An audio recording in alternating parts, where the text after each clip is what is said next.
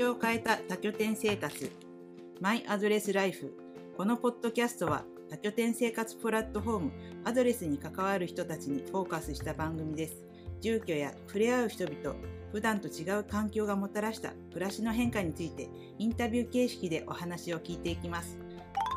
本日は転職先居住地彼氏を探しているまさまちゃこさんをお迎えしています。こんにちは。はい、ごよろしくお願いします。今日はあの久しぶりにあのお会いしました。はい、実はお久しぶりです。はい、ご無沙汰しております。ね 今日はあのインタビュー よろしくお願いします。ね、以前はあの鶴巻 CT でお会いしましたよね。そうですね、い10月だった気がします。そうですね。はい、えーでは早速質問なんですけれども、はい、アドレス歴ときっかけを教えてもらえますか？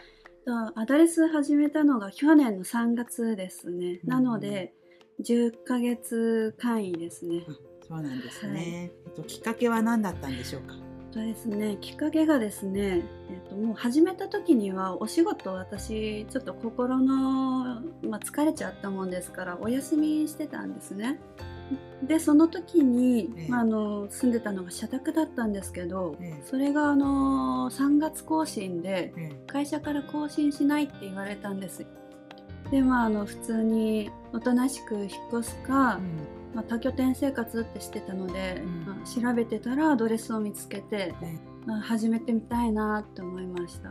そうだったんですなんね。かいろんな日本の地域に行きたいっていうのと、うんまあ、心の病気で休んでるっていうのはあるので、そのまあ言っちゃえばリハビリみたいな機会にもなるかなと思って、うんうんそれで決めました。そうだったんですね。はい、えっと、じゃああの次にあの具体的な使い方を教えてもらっていいですか？あの回数とかここが好きとか、はい、と私はアドレス使いながらアーティストの追っかけをやってるんですね。あ。そうなんですね。はい、あのまあ、地方でライブがあればそそれに追っかけて行ってみたいな、えでそれの予定に合わせてアドレスも予約するって感じで使ってます。そうなんですね。あの、はじゃあ好きなアーティストを追っかけながらホッピングをするという感じなんですね。そうですね。あとはあの私趣味がスノーボードでして、えあの雪国の方はあのまあ行くってイメージはあるんですけえど、はいあったかい西日本とか多分選ばないだろうなと思っ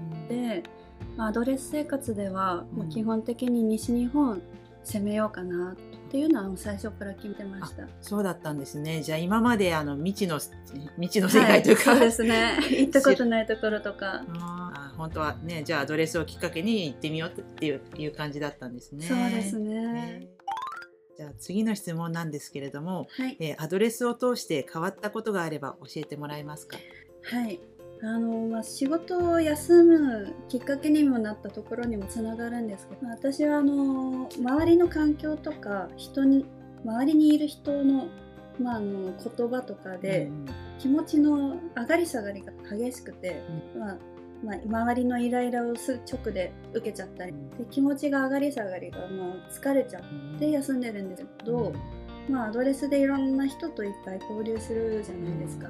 でその中で私はどういう時にこういうネガティブななんかループに陥るんだなとか、まあ、知るきっかけにすごくなったというのもあるのとじゃあそういう時にどういう捉え方をして回避ができるのかなっていうのを、考える時間たくさんあるもんですから、まあ、それらを見つけたっていうところでまあもうアドレスを始めた時の私はもういないな、ねそうなん。じゃあ本当にあのね環境や周りの人間関係がガラッと変わったことであの新たな自分を発見したっていうとこなんでしょうね。本当にだからもう今まで出会ってくれたアドレス会員さん皆さんに本当に感謝の気持ちを忘れてはいけないって帰ってくれたのが出会ってくれた皆さん。じゃあ本当にあのアドレスを通して素敵な出会いがねあのいいろんなことがあったっていう感じなんですそうね。ですね。わかります。私もあのこの人にこ,、はい。こう言われたとかはい。あの勇気をもらったりね励まされたりとか、うんうんうん。ありますよね。ね。えーでは、えーアドレスに一言お願いします。いや皆さんと出会える機会をくれて本当にありがとうございます。というわけでお送りしました「マイアドレスライフ」今回はここまでです。番組ではインタビュー出演してくれるゲストさんを募集中です。次戦多戦を問わず、アドレスユーザーや関係者の方はどしどしご応募ください。ありがとうございました。アドレス4周年おめでとうございます。パチパチパチパチ。